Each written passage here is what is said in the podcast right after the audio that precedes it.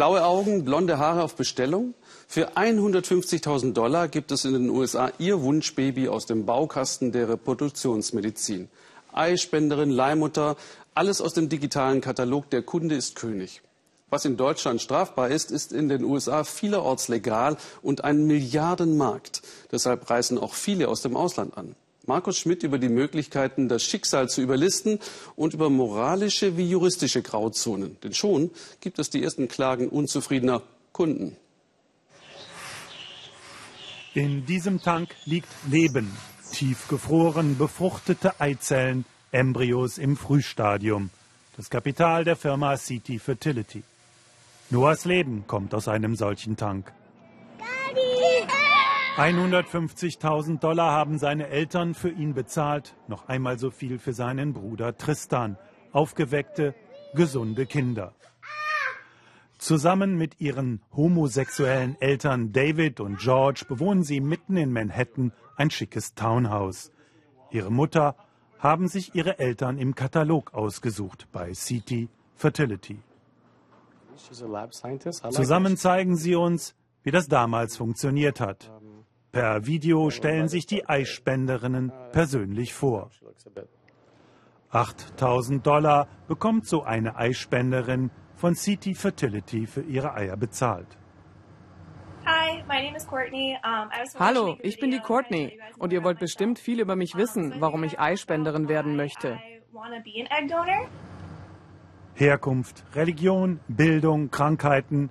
Die Frauen geben fast alles von sich preis. Der Kunde ist König. Eyes, so have uh, wir wollten Kinder mit blauen Augen, so wie wir sie haben. Und wir wollten eine Mutter, die klug ist. Sie sollte groß gewachsen sein und kerngesund someone who had good health history. Hier praktiziert Dr. Doyle, der Arzt, mit dem David und George ihre Kinder gezeugt haben. Dr. Doyle hat mit dem Samen der Väter Embryos im Labor vorproduziert und diese in die Gebärmutter einer Leihmutter eingepflanzt. Das ist in den USA vielerorts legal, in Europa, etwa in Dänemark und Deutschland, ein Straftatbestand und wird bei uns mit bis zu drei Jahren Gefängnis bestraft. Deshalb ist Carsten aus Dänemark nach New York gekommen. Dr. Doyle macht das, was in seinem Land so nicht erlaubt ist. Carsten ist nervös, gleich wird er die Ergebnisse der genetischen Tests erfahren.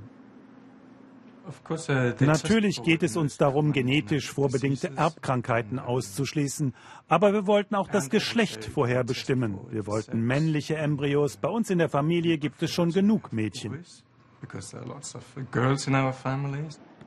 Die im Labor gezeugten 15 Embryos sind vorsortiert worden. Nur das beste Genmaterial soll der Leihmutter eingepflanzt werden. Dr. Doyle überbringt das Ergebnis der Gentests. Wir haben zwei wunderbare männliche Embryos ausgewählt, die wir einsetzen wollen. Gut, das ist genau, was wir wollen. Ich weiß, einige Leute glauben, wir begeben uns da auf eine gefährliche Reise, wo wir menschliches Leben vorherbestimmen.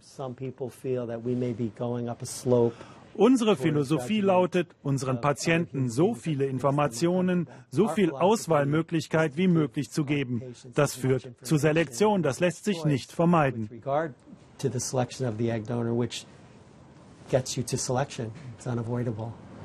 Solche Anzeigen gibt es in den USA überall. Wähle aus, bestimme das Geschlecht deines Kindes. In Deutschland und Dänemark ist diese genetische Selektion verboten. Auch in den USA ist sie umstritten. Das Geschlecht ist doch keine Krankheit, keine gefährliche Anomalie. Warum ermöglichen es Ärzte ihren Patienten ihre Präferenzen, ja ihren Sexismus zu verwirklichen? Die angesehene NYU-Universität in New York an Hochschulen wie dieser suchen sich die Anbieter bevorzugt das Ausgangsmaterial. Eizellen von möglichst klugen, möglichst schönen Frauen. Je renommierter die Uni, umso mehr wird gezahlt. Die Spenderinnen müssen sich einer starken Hormonbehandlung unterziehen. Sie birgt erhebliche Risiken, um sich dann in einer Operation möglichst viele Eizellen entnehmen zu lassen.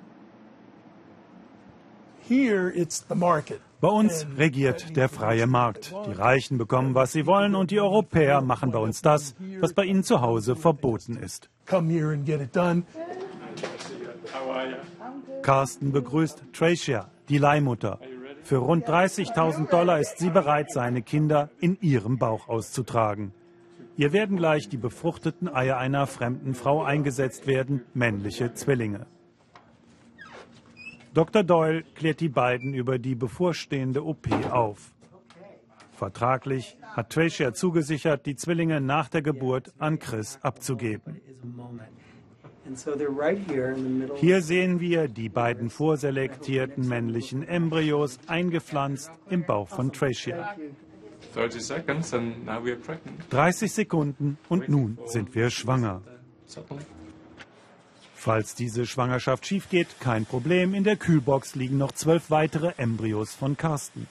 Das Geschäft mit den Wunschbabys, es boomt in den USA, inzwischen ein 4 Milliarden Dollar Markt.